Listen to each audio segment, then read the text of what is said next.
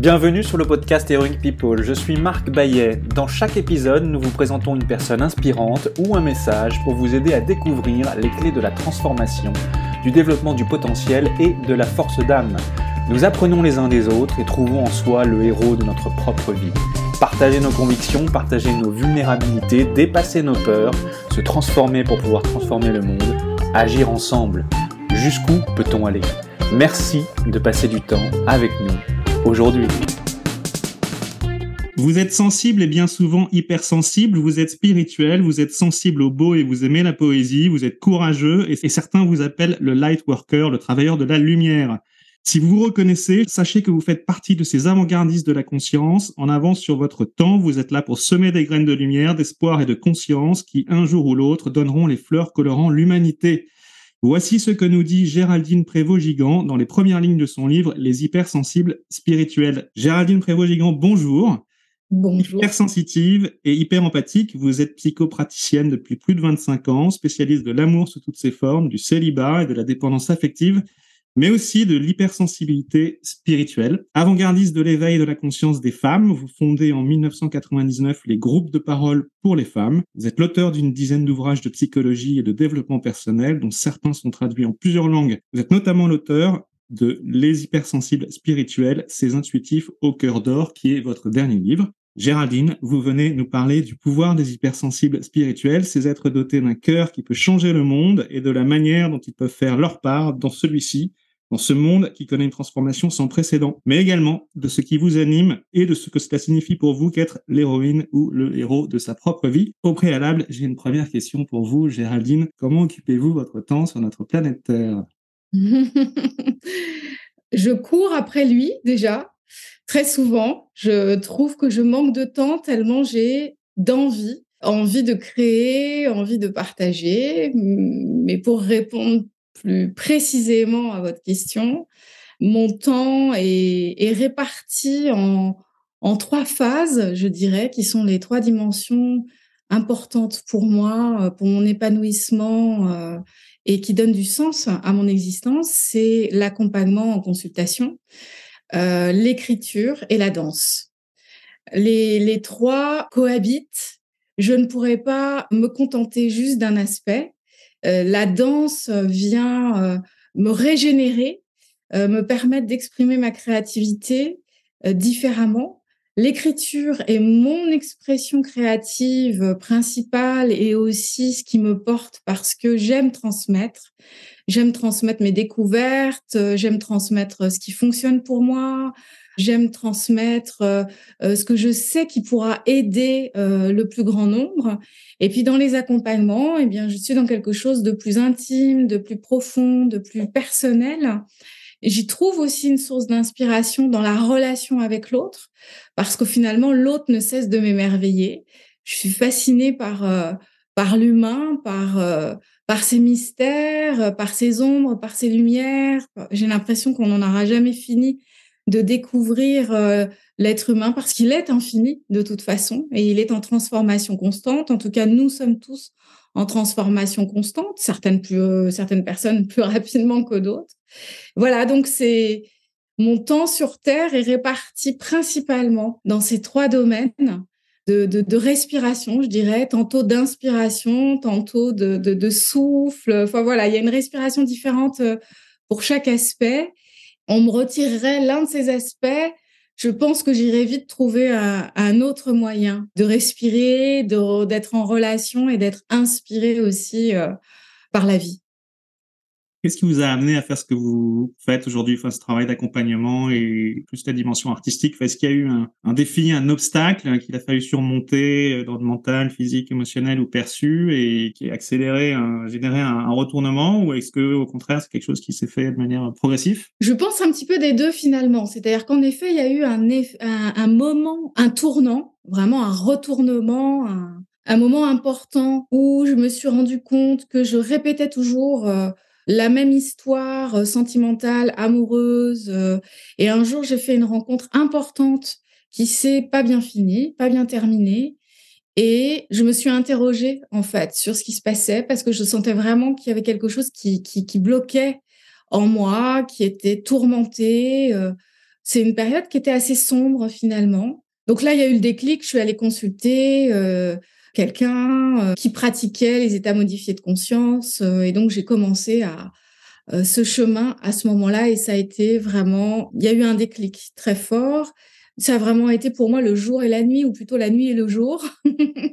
Mais en même temps, avec le recul, je pense que ce, ce, il y a eu ce sommet là où vraiment je suis passée d'une vie à une autre.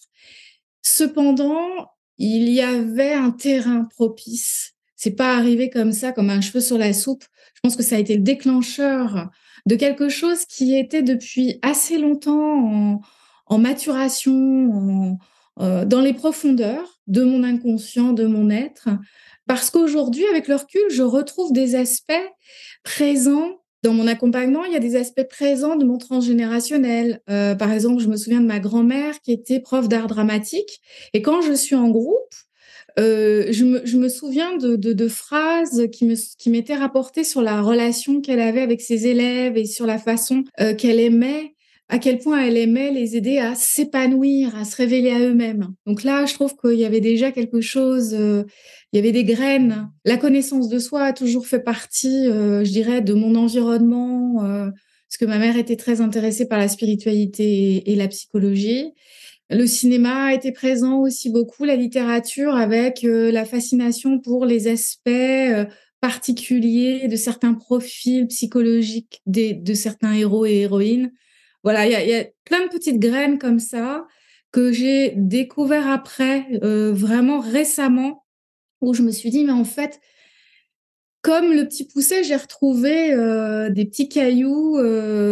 Et finalement, le grand changement, ça a été plutôt l'aboutissement de quelque chose. Voilà, tout me menait à, cette prise de conscience. Et, ensuite, quand j'ai commencé à, pratiquer en tant que patiente l'exploration, quand j'ai aussi découvert les états modifiés de conscience, il y a vraiment eu en moi euh, un éveil, des ouvertures de conscience, des perceptions nouvelles et hum, des perceptions déjà aussi présentes qui se sont accentuées. Et ça a été une telle révélation je me suis dit, et pourquoi pas, et, si je pouvais donner à d'autres ce que j'ai reçu de ce praticien qui a ensuite été mon, professeur, mon enseignant. J'avais envie, en fait, de passer euh, comme, comme si je faisais partie d'une chaîne de transmission et j'avais envie de donner autant que j'avais reçu. Je sentais que j'avais déjà reçu beaucoup. En fait, j'ai reçu beaucoup après, mais, mais voilà, ça a été vraiment important pour moi à ce moment-là. Et je lui en ai parlé. Au début, il a refusé. J'étais très jeune. Et puis finalement, euh, il m'a dit OK, OK, OK, tu peux rentrer dans la formation. Et là, là, ça a été euh, d'une simplicité pour moi, d'une évidence euh, et passionnant. Merci beaucoup, Géraldine. Alors, on va parler d'hypersensibilité. Pour commencer, est-ce qu'il y a une personnalité ou célébrité hypersensible qui, pour vous, est un exemple inspirant dans la vie? Al Pacino. Et ce qui m'a marqué, c'est de quelle façon il a tenté de faire les choses avec son hypersensibilité et comment euh, ça a été parfois compliqué dans sa carrière, mais comment aussi il a pu en faire euh, comme de la terre glaise qu'il a pu euh, malaxer et en faire jaillir à chaque fois un personnage et la façon dont il habite ces personnages et aussi ces zones de creux, parce qu'il a eu un moment de creux dans sa carrière euh, terrible, terrible au niveau de l'ego, mais aussi terrible, je pense, en, termes de sensibilité par rapport à sa sensibilité. Et donc, sous un, sous un aspect euh, sûr de lui, euh, avec des, des personnages très durs et en même temps complexes, j'ai découvert qu'en fait, c'est un être d'une grande, grande, grande, grande, grande sensibilité et qui est allé puiser dans sa grande, grande, grande sensibilité pour faire euh, cet art qui est de, de, jouer et de jouer de cette manière si particulière, si spécifique, qui lui est propre. Parce que je, pense à cette période difficile pour lui où euh, bon bah il a touché à la drogue, l'alcool, euh, parce qu'il n'arrivait pas à faire avec son hypersensibilité et que finalement ça le faisait plus souffrir euh, qu'autre chose quand il ne pouvait pas jouer soit sur scène, soit euh, devant une caméra. C'est là que je trouve que l'on voit que l'art, la créativité ou une euh, activité créatrice, pas seulement l'art, mais de créer, peut être est souvent d'ailleurs un moyen de transcender une certaine sensibilité, voire aussi de pouvoir euh, prendre appui sur ce qui est sensible en soi pour créer quelque chose de positif, quelque chose que l'on aime, de canaliser en fait cette énergie et d'y trouver d'une certaine façon notre place euh, sur Terre, que ce soit une activité professionnelle ou un hobby, peu importe. L'hypersensibilité apparaît comme un concept un peu fourre-tout qui forcément euh, nous, séduit un peu tous. Euh, des sens plus développés, une grande empathie, des valeurs très affirmées. Mais c'est tout moi, euh, entend-on. Euh, Est-ce qu'on n'est pas tous un peu hypersensibles? Après tout, euh, qui se décrirait indifféremment et sans émotion? Ça signifie quoi d'être hyper, hypersensible? Comment est-ce qu'on peut définir l'hypersensibilité euh, Quelles sont les idées reçues euh, La réalité scientifique?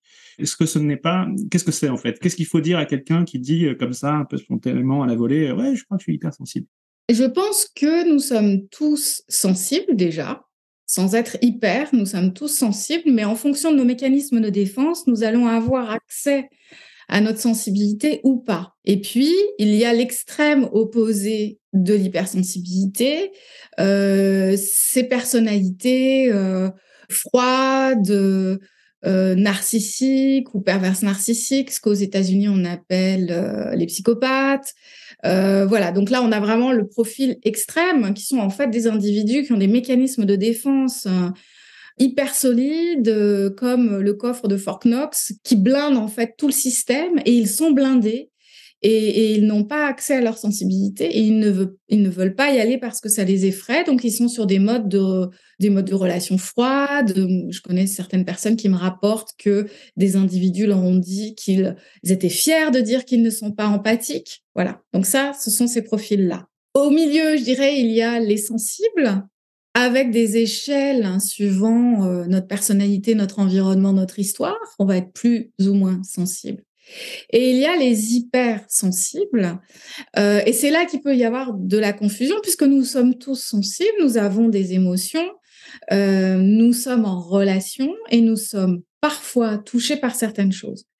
Chez les hypersensibles, ils vont être touchés plus que les autres et ça va durer plus longtemps. Dans les idées toutes faites, il y a que les hypersensibles ne sont que émotions qui pleurent tout le temps et ce sont de grands timides introvertis. Ça, ce sont les erreurs qu'on peut avoir, en tout cas les clichés qu'on peut avoir dans notre esprit. Or, un hypersensible peut être aussi avec un fort caractère, peut être quelqu'un d'extraverti. Et du coup, c'est encore plus compliqué parce que cet hypersensible, vu euh, cet aspect de sa personnalité, ne saura pas forcément tout de suite qu'il est hypersensible. Il faudra faire des, des, détours. Et puis les autres vont moins prendre de gants qu'avec quelqu'un de timide, qui a l'air fragile, si en plus il y a un physique plus, plus frêle, euh, là, tout le monde va prendre soin de cette personne. Alors que quelqu'un de plus, avec une stature, une corpulence et une personnalité forte, personne ne se doutera de son hypersensibilité et c'est beaucoup plus compliqué. En fait, l'hypersensibilité, c'est donc, comme je le disais, on ressent beaucoup plus fortement et longtemps les choses. Donc les émotions sont plus intenses, qu'on le montre ou pas, parce qu'il y a aussi ceux qui ressentent tout à l'intérieur. Moi, je fais plus partie de ceux-là. Cela dit, j'ai aussi la lame facile dans certaines circonstances, ça dépend. Euh, mais il peut y avoir ceux qui ressentent fortement les choses, et ils ont tout de suite les larmes aux yeux, ou ceux qui ressentent fortement les choses et ça se voit pas parce qu'ils ont des systèmes de, de, de protection en fait. Mais à l'intérieur, ça va durer longtemps en termes d'impact émotionnel et au niveau cognitif, au niveau de la pensée, ça va aussi durer très longtemps où on va tourner en boucle. L'hypersensible va faire un focus sur ce qui est négatif. Par exemple, moi, dans une animation de groupe, par exemple, tout se passe merveilleusement bien. Majoritairement, 99% des gens de ce qui se passe, tout se passe bien. Il va y avoir 0,1 petit couac. Et pendant les jours qui vont suivre, je ne vais voir que le petit couac.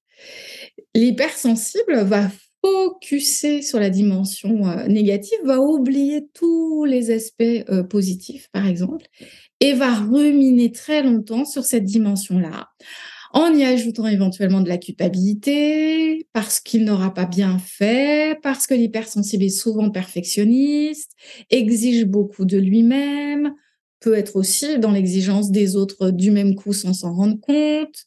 Euh, voilà un exemple de comment euh, ça se passe pour l'hypersensible. Il va aussi avoir les sens développés, ultra développés, avec un sens plus qu'un autre éventuellement, ou deux, c'est-à-dire que, par exemple, le son euh, va être, ça va être quelqu'un qui va être très sensible au son, donc sensible à la musique, mais des sons discordants, des klaxons de voiture, euh, euh, des travaux chez lui, cette personne va le vivre beaucoup plus difficilement que quelqu'un qui va être sensible. Donc l'hypersensible a une hyper-perception en fait sur certains sens, pas tous. Voilà, donc on voit bien qu'il y a au niveau du ressenti émotionnel, euh, c'est aussi beaucoup dans le corps aussi, il va y avoir des frissons, enfin tout ce qu'on connaît en termes de ressenti émotionnel dans le corps, hein, le poids à la poitrine, le poids au plexus solaire, mais ça va être décuplé. L'hypercognition, l'hypersensorialité. Et ce que j'ai découvert aussi, c'est qu'il y a quand même majoritairement une hyperempathie. Ce sont des gens qui euh, sont en relation facilement avec l'autre parce qu'ils sont en suradaptation. Parce que comme ils ont très vite compris à l'école qu'ils étaient différents et qu'on a un instinct, en fait, d'être de rester dans la meute, dans le groupe, d'être intégré, eh bien, on va s'hyper adapter et on va faire comme les autres. Et on va essayer de mettre de côté ce côté hyper. Et donc, cette hyper adaptabilité va nous permettre aussi de socialiser d'une façon euh, assez facile parce qu'on s'adapte à notre euh, interlocuteur d'une façon quasi automatique. Et c'est aussi ce qui va drainer énormément d'énergie et ce qui peut rendre aussi très compliqué la prise de conscience des limites, de savoir dire non, de savoir où euh, notre univers s'arrête et où commence l'autre. Donc il y a une dimension très fusionnelle aussi qui se retrouve très fréquemment chez les hypersensibles. Et ça, justement, ça se travaille pour plus de confort. Il y a d'autres termes qu'on entend euh, souvent comme HPI, haut potentiel intellectuel. Euh. Est-ce que tout ça, c'est la même chose? Quelle est la différence entre le HPI, le zèbre et l'hypersensible, par exemple? Je suis pas spécialiste euh, des zèbres. Euh, ce que je sais, puisque j'ai j'ai étudié le sujet euh, et j'ai beaucoup aussi étudié les études de, certaines de certaines consoeurs ou, confrères. Tous les hypersensibles n'ont pas un haut potentiel intellectuel. Euh, ils ont une tendance à avoir un haut niveau émotionnel, une intelligence émotionnelle, euh, forcément, puisque je parlais tout à l'heure de l'hyperadaptabilité. Ce que je sais, c'est que les zèbres sont très, très, très hypersensibles parce qu'il y a une perception différente du monde. Et c'est vrai que ce que l'on retrouve chez les hypersensibles et chez les zèbres, ce sont des filtres qui sont différents. C'est-à-dire, dans l'hypersensibilité, on a des filtres en moins. Donc, on reçoit l'information plus rapidement et plus intensément. Et chez les zèbres, il y a une rapidité et une abondance d'informations qui sont ensuite à trier. C'est ce qu'on, c'est ce qui est utile de savoir pour comprendre notre mode de fonctionnement, quand euh, tout d'un coup on va être une flèche euh, intellectuellement euh, dans certains domaines et puis dans d'autres on va se retrouver complètement vide parce qu'en fait il y a une telle surchauffe dans le cerveau qu'on n'arrive pas à, trier l'information et les réponses vont venir après. Chez l'hypersensibilité, ça, c'est aussi ça avec l'excès d'émotions. Donc, en tout cas, ce qui est à retenir d'important, c'est que tout hypersensible n'est pas forcément au potentiel zèbre, euh, mais que majoritairement chez les zèbres, il y a une hypersensibilité puisqu'ils sont hyper. Et dans mon livre sur les hypersensibles spirituels, j'ai eu envie euh, de parler de l'hypersensibilité, mais j'ai aussi inclus la dimension hyper, c'est-à-dire l'hyperconscience, euh, l'hypersensibilité sous la forme de l'hyperhumanité, en fait. C'était ça mon idée. Et aussi, c'est aussi une hypothèse que je propose. Hein. C'est vraiment une Ou hypothèse. L'hypersensible spirituel. Moi, j'avais envie de m'adresser en fait à un profil d'hypersensible qui sont ces personnes qui ont une dimension euh, philosophique, spirituelle et une conscience écologique aussi. Euh, et, et c'est vraiment à cette catégorie de personnes que j'avais envie de, de m'adresser parce que voilà, tout m'y appelait et parce que le fruit de mes réflexions m'ont mené à, à, ce profil en fait de.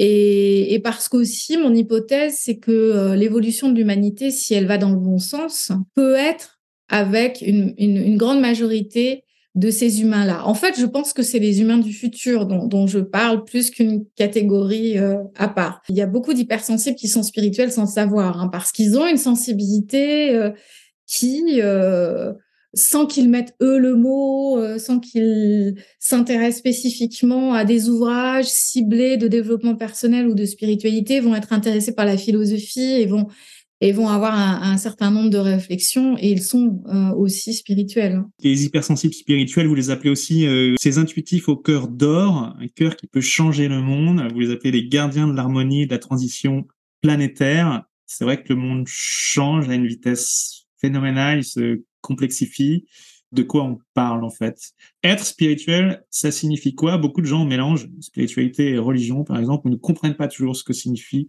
être spirituel. C'est pas forcément être euh, en, lévitation. On parle plus, je crois, de connaissance de soi. Mais ah un artisan qui, travaille le bois euh, peut développer une, un fort niveau de spiritualité en, devenant expert du travail de son, de, son bois, il me semble. Tout à fait. On a tous une représentation différente. Un mot va représenter différentes choses pour nous, suivant nos filtres, notre culture, notre, euh, notre vécu, etc.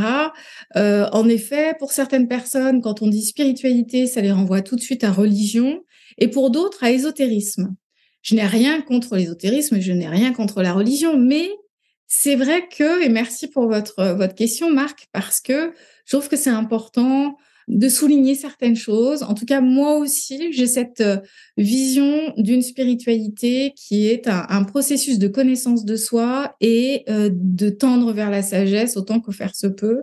Sagesse qui apporte une ouverture euh, de cœur, une ouverture de conscience et une paix intérieure. Euh, en tout cas, moi, c'est euh, ce que chaque jour je tente euh, d'appliquer. C'est ma discipline, en fait. Alors, je, n'aime pas ce mot, mais c'est quand même un peu ça. C'est-à-dire que je n'ai pas envie ou plus envie de tomber dans, certains pièges qui nous sont tendus parfois et qui peuvent nous éloigner de nous. Et donc, la spiritualité, pour moi, c'est euh, se défaire d'un certain nombre de croyances limitantes sur soi-même, sur les autres et sur le monde. Euh, c'est affiner sa perception, tendre vers une perception un petit peu plus juste, en tout cas moins déformée euh, de la réalité, quoique qu'est-ce que la réalité, etc. Mais disons que pour moi, la spiritualité, c'est en effet euh, comprendre, par exemple, quand s'active euh, ma part d'ego, ce que j'appelle l'ego sombre, parce qu'il y a aussi l'ego lumineux qui est cette euh, confiance en soi qui peut nous aider à tendre vers le meilleur ou à bâtir des projets qui vont servir le collectif, par exemple.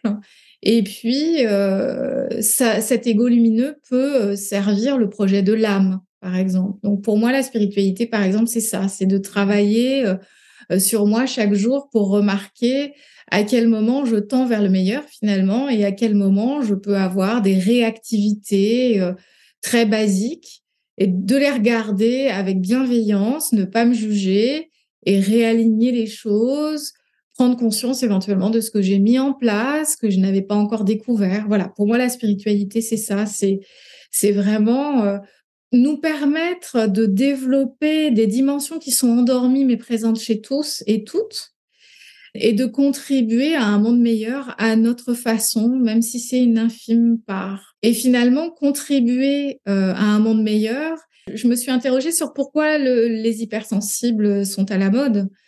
J'avais pas envie de repousser ça d'un verre de manche. Je me suis dit, c'est intéressant de s'interroger sur pourquoi des personnes sont lasses d'entendre ce sujet euh, pourquoi du coup ils disent que c'est à la mode et ils banalisent la chose.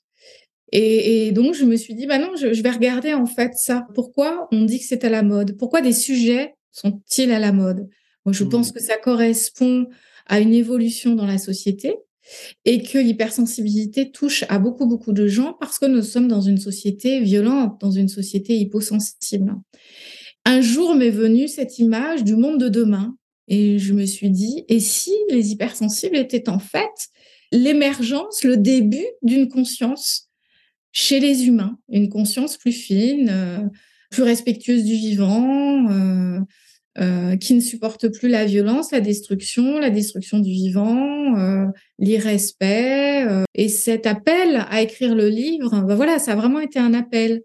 Et je me dis, tiens, c'est impressionnant de voir que c'était vraiment à une période importante que nous sommes en train de traverser euh, collectivement. Et, oui, donc euh, là, il n'y a plus de doute possible, le monde change, nous sommes dans un chaos transformateur où tout peut se jouer et à nous, euh, tous, tous, tous, tous, à notre échelle, de contribuer le mieux possible, le mieux voulant dire pour le, pour le meilleur. Tous ensemble, je suis convaincue qu'on peut construire une société de demain qui corresponde à des valeurs de sensibilité humaine finalement. L'important, je trouve, c'est de pouvoir poser sa pierre euh, à un avenir euh, et au monde de demain, celui qui soit un monde oui, humaniste, respectueux, où, où on verra vraiment s'incarner des valeurs profondes de bienveillance, de bientraitance, euh, de respect du vivant. Euh, vous dites, il est justement, il est temps de participer à l'émergence d'une humanité consciente, écologiste, humaniste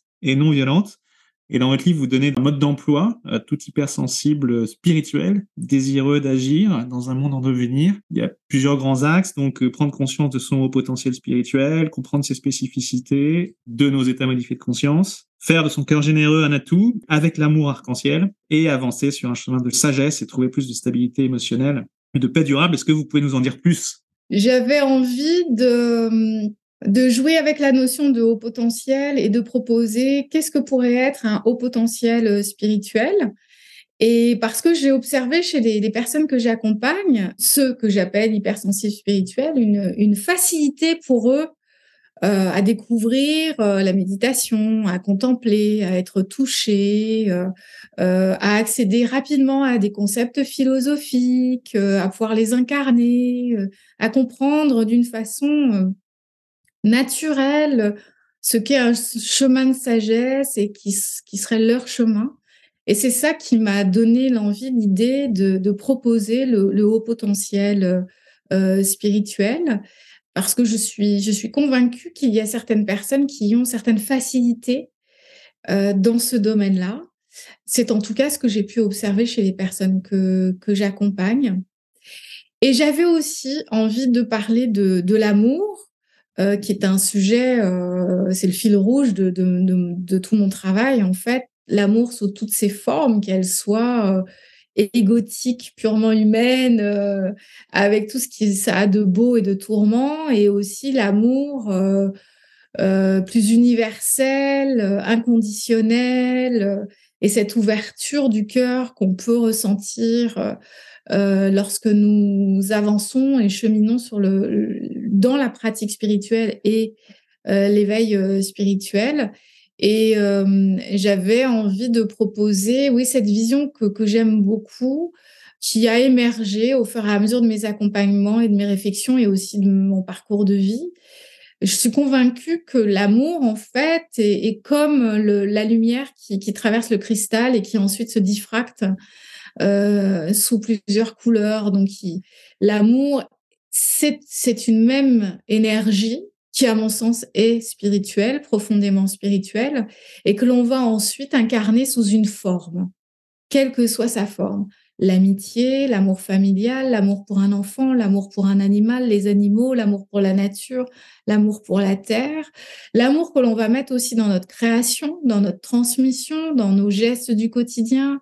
Et je trouve ça infiniment poétique en plus et tellement beau d'envisager l'existence de cette façon-là. Et je sais que ça parle aux sensibles et aux hypersensibles. En tout cas, moi, ça me parle et j'avais envie de transmettre aussi à travers mes mots une sorte de saveur, de douceur, euh, parce que dans cette période que nous traversons, on a besoin aussi de trouver des espaces ressources, des, des, des objets relais qui nous ramènent en fait à ces espaces à l'intérieur de nous et pour moi, le livre, c'est ça. Il est vecteur d'énergie, de vibration à travers les mots. Et j'avais envie que mon livre. Je, confirme, il se lit très bien. En plus, il a des petits exercices pratiques et il est très agréable à lire. Euh, entre conseils pratiques et, propos poétiques. C'est voilà, un très bon moment. Voilà, donc c'est la poésie et, euh, et en effet une dimension pratique. C'est vrai que je, je fais toujours euh, attention parce que je sais que c'est important à relier la dimension euh, pratico-pratique parce que nous sommes dans notre quotidien confrontés à un certain nombre de choses agréable ou moins agréable, et on a besoin de savoir quoi faire à ce moment-là dans ce quotidien très pragmatique. Et d'apporter aussi de la poésie qui, je trouve, est un pont qui mène à la spiritualité. On peut être très spirituel en étant poétique, en fait, parce que c'est un regard euh, qu'on va poser sur le monde, c'est une ouverture. C'est aussi une, c'est une façon de sublimer un réel qui parfois va être trop cru. Euh, et on a besoin en ce moment de, de ça. Donc les, les, deux dimensions, j'aime associer vraiment ces, ces dimensions-là, le ciel, la terre, le yin, le yang, le pratique, le poétique, parce que ça, je trouve que ça donne un bon équilibre en fait pour euh, euh, réellement, concrètement incarner notre spiritualité et notre sensibilité euh, au quotidien. Et alors qu'on soit hypersensible ou pas hypersensible, on cherche tous à avoir des relations épanouissantes à donner, à recevoir. Euh, on peut aussi vivre des dépendances affectives ou physiques. À quoi est-ce qu'on reconnaît qu'on vit des relations euh, vraies, l'inverse d'une relation euh, toxique? Euh, À quoi est-ce qu'on reconnaît ses vrais amis? Et comment mieux justement nourrir nos et cultiver nos relations personnelles, professionnelles, affectives et même en ligne, pourquoi pas? Les, relations euh, nous rendent dépendants nous font perdre beaucoup d'estime de soi, euh, nous font nous perdre aussi, c'est-à-dire qu'on ne sait plus trop où on en est, on s'adapte constamment et c'est souvent le cas des hypersensibles, ils vont être dans la suradaptation. Donc vis-à-vis d'une personne qui va mettre en place euh, des systèmes relationnels, éventuellement de, manipulation, avec des intentions spécifiques, coup, dans notre hyper-adaptabilité, on va suivre ce mouvement qui ne sera pas forcément celui que nous voudrons, ou en tout cas, la relation va s'orienter dans une direction que l'on n'aura pas forcément choisie. Donc, à l'inverse, une relation euh, saine, ça va être une relation où on sent qu'il y a une altérité. Déjà, il n'y a pas de dominant-dominé. On va être plus fort sur un point et un peu moins sur un autre parce que chacun a ses compétences, ses personnalités, ses mmh. dimensions, etc. Mais il n'y en a pas un qui prend le dessus sur l'autre et l'autre qui se soumet. Euh, donc, il y a davantage d'altérité. Il y a une communication claire, et ça, c'est un grand sujet, parce qu'on on pense souvent savoir communiquer, et en fait, non. Euh, ça va être aussi une relation où on ne va pas déduire ce qui n'a pas été dit, imaginer que l'autre pense que, donc ça, non, non, non, non, non, non. Une relation euh, saine, c'est une relation où les choses sont dites clairement, où il n'y a pas à essayer de deviner, euh, où on pose une question, on a une réponse claire. Si on pose une question claire, bien sûr. C'est une relation où on va se sentir libre, alors que dans une relation euh, toxique ou dite pathologique, parce qu'il y a des jeux relationnels qui se jouent, on va se sentir moins libre. En fait, je dirais que il y a la relation saine, celle euh, vers laquelle nous pourrions tous aller et, et entretenir. Et parfois, il y a des relations qui virent au toxique parce qu'il y a des individus qui ont un profil psychologique, qui vont mettre en place des systèmes relationnels de dominant-dominé, manipulation, etc. Mais il y a aussi moins dangereuses, mais quand même à remarquer, euh, des relations où il va y avoir des jeux psychologiques qui vont se mettre en place. C'est-à-dire, par exemple, euh, une personne qui a une forte dévalorisation d'elle-même, parce qu'elle aura eu, par exemple, un parent castrateur. Ça va être une personne qui aura l'habitude d'être dans une forme de suradaptation et de soumission et qui sera éventuellement avec une peur du rejet. Cette personne-là, à un moment donné de la relation et pas tout de suite, va commencer à mettre en place des comportements qui vont commencer par exemple à nous agacer pour, elle cherche en fait le rejet pour rejouer son drame. C'est dans des relations comme ça, par exemple, qu'on peut se retrouver. On peut se dire, ah, elle m'énerve. Et on culpabilise parce que la personne nous énerve. Alors qu'en fait, c'est elle qui inocule dans la relation sa plus grande peur. Et d'une relation harmonieuse, on va tout d'un coup basculer dans une relation qui se complexifie, dont on n'arrive pas à se sortir parce que la personne est en train de rejouer son drame. D'en avoir conscience peut nous permettre ensemble de sortir du système et d'assainir la relation, que la personne de son côté travaille sur cette peur, la mettre de côté, la sorte de la relation et ainsi retrouver une relation d'altérité. C'est un exemple. Est-ce que vous pouvez donner un exemple d'une manière de, de chercher le rejet et des exemples de drame en fait en groupe, c'est ce qu'on peut remarquer dans l'animation de groupe de thérapie. Euh, si une personne a une problématique avec la blessure de rejet, elle va euh, amener son drame personnel à l'intérieur du groupe. Va bien se passer, elle va créer des alliances, euh, voilà, elle va être sympathique auprès majoritairement du groupe parce que comme elle a peur du rejet, elle est en suradaptation. Euh, donc elle va être hyper sympa, elle va toujours avoir un mot gentil pour tout le monde, voilà. Là, elle est incluse dans le groupe, tout va bien. Et puis, comme le groupe traverse différentes choses, qu'il y a des choses qui sont exprimées, ben, le groupe vit. Hein, il a une respiration, euh, une vie. Euh, il y a des moments plus sombres, des moments plus, plus, plus lumineux, des moments plus up et plus down. Et à un moment donné, cette personne-là va exactement dire ce qu'il faut pas au, au mauvais moment. Et elle va euh, couper la parole à une personne ou elle va euh, couper la parole au thérapeute ou bien elle va avoir des retards systématiques qui vont agacer le groupe et le thérapeute. Elle va pas respecter le cadre, non pas par par amour du conflit, mais parce qu'en fait, inconsciemment, elle est en train de s'auto-saboter. Donc ça, ça suscite un rejet. Voilà, donc euh, le groupe va être énervé, ou bien le thérapeute va rappeler le cadre, parce que le cadre, il est bon pour tout le monde, il est valable pour tout le monde. Et la personne peut comme ça avoir une succession de comportements d'auto-sabotage pour pousser en fait les limites et se retrouver à ce que le groupe ou le thérapeute doivent choisir est-ce qu'on garde cette personne dans le groupe parce qu'elle crée une disharmonie ou pas? Bien entendu que c'est dans son imaginaire à elle qu'elle se dit ça parce qu'en fait, normalement, le thérapeute va amener le sujet, va parler à cette personne en, pointant les, les, autosabotages que la personne aura mis en place et cette personne finira par dire mais j'ai tellement peur en fait d'être rejetée par le groupe et en fait elle va mettre elle aura mis en place des comportements pour susciter l'envie du rejet. Et comme ça son histoire se répète. Alors pourquoi on fait ça? Pourquoi est-ce qu'en fait euh, on va euh, susciter chez l'autre exactement ce qu'on redoute? Euh, c'est certainement une façon inconsciente de s'interpeller pour travailler le sujet. C'est aussi parce qu'on fait par habitude, on a des habitudes comportementales, parce qu'on rejoue avec d'autres figures les mêmes jeux qu'avec notre parent initial. c'est des patterns de répétition les patterns de répétition. Mmh. Et donc, dans, dans, des relations en dehors d'un espace thérapeutique comme celui-là, c'est ce qui peut euh, se produire. C'est-à-dire que la personne va systématiquement faire le truc qui nous agace pour créer euh, euh, une situation où elle pourrait être rejetée. Et donc là, elle va être en mode panique, elle va être encore plus en suradaptation, ce qui peut aussi nous agacer encore plus. Voilà. Et donc c'est ça qui, c'est nécessaire de, de poser les choses, d'en parler pour stopper les systèmes de jeu psychologiques. Qu'est-ce que vous dites à quelqu'un qui est bloqué, complètement à l'arrêt? Quel mot consolateur, aimant et rassurant?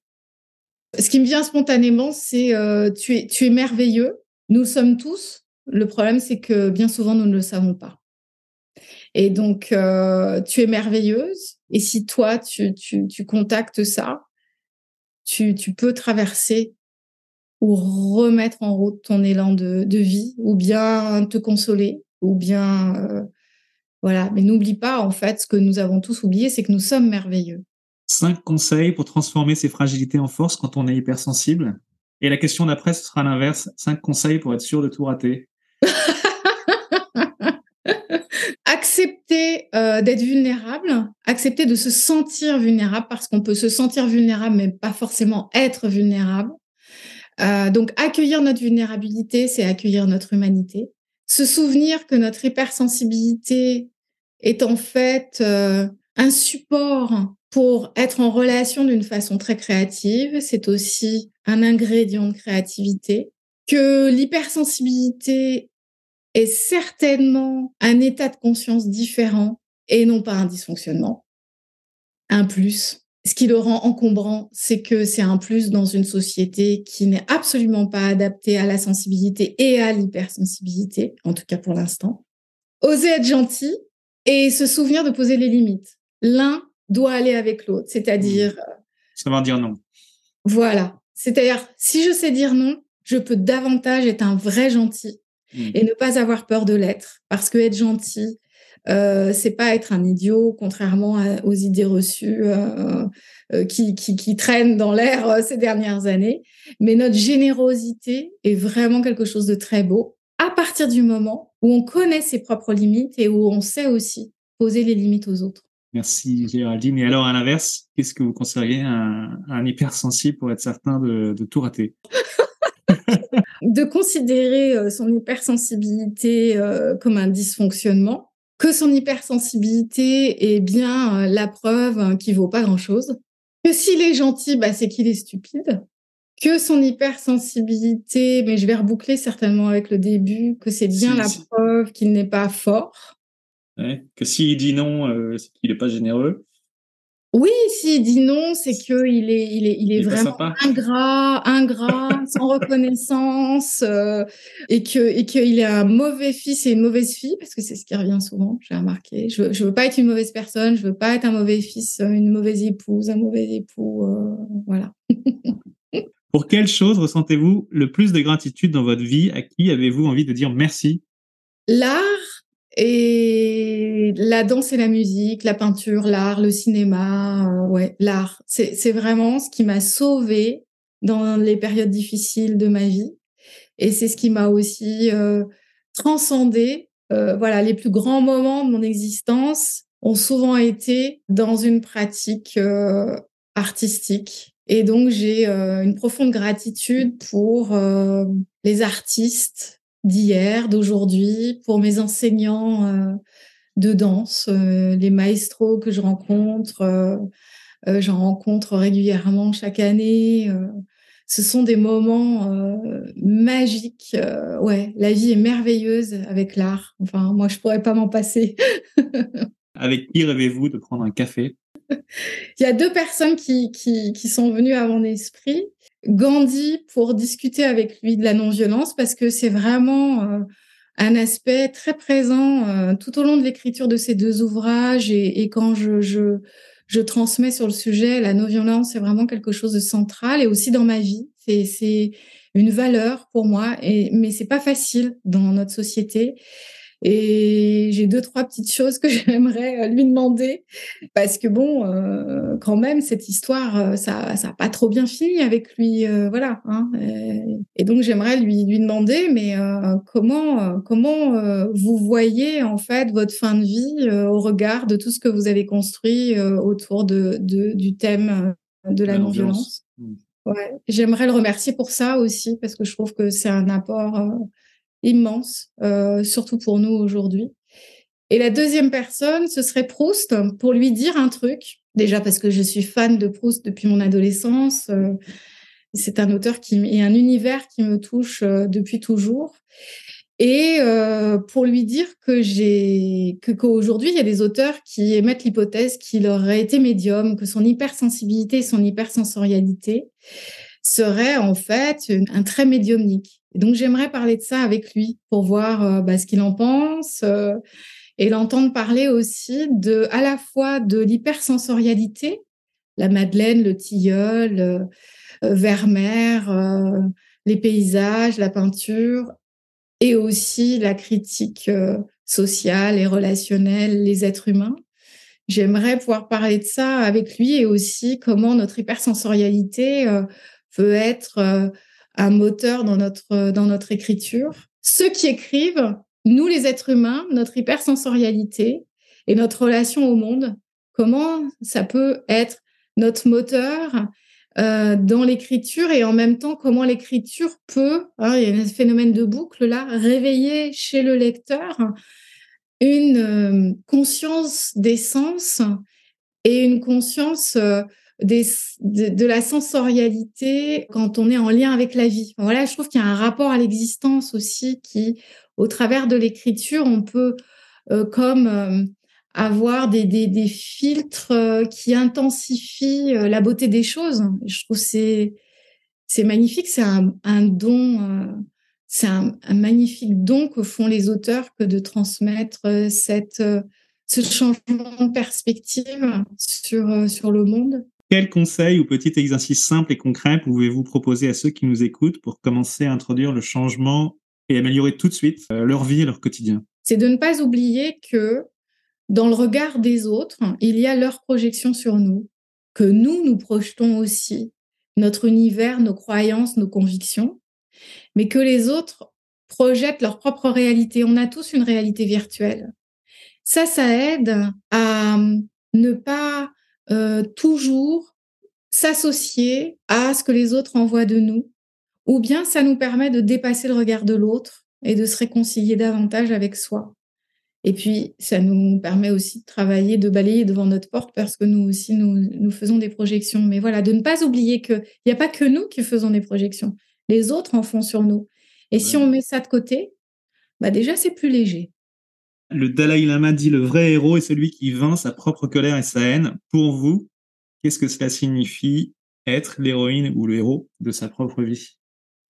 C'est réaliser ses rêves et c'est pour revenir à ce que vous venez de dire, en effet, on est vraiment des super-héros quand on reconnaît les pièges relationnels qui pourraient nous entraîner dans des relations destructrices, violentes, où nous-mêmes, nous pourrions être euh, bousculants, rabaissants, rejetants, ignorants, etc. Ça, c'est de la violence finalement. Donc, être les héros de sa vie, eh ben, c'est voir arriver les, les, les moments pièges et hop, faire un pas de côté, se dire ah, oh, cette fois je suis pas tombée dedans.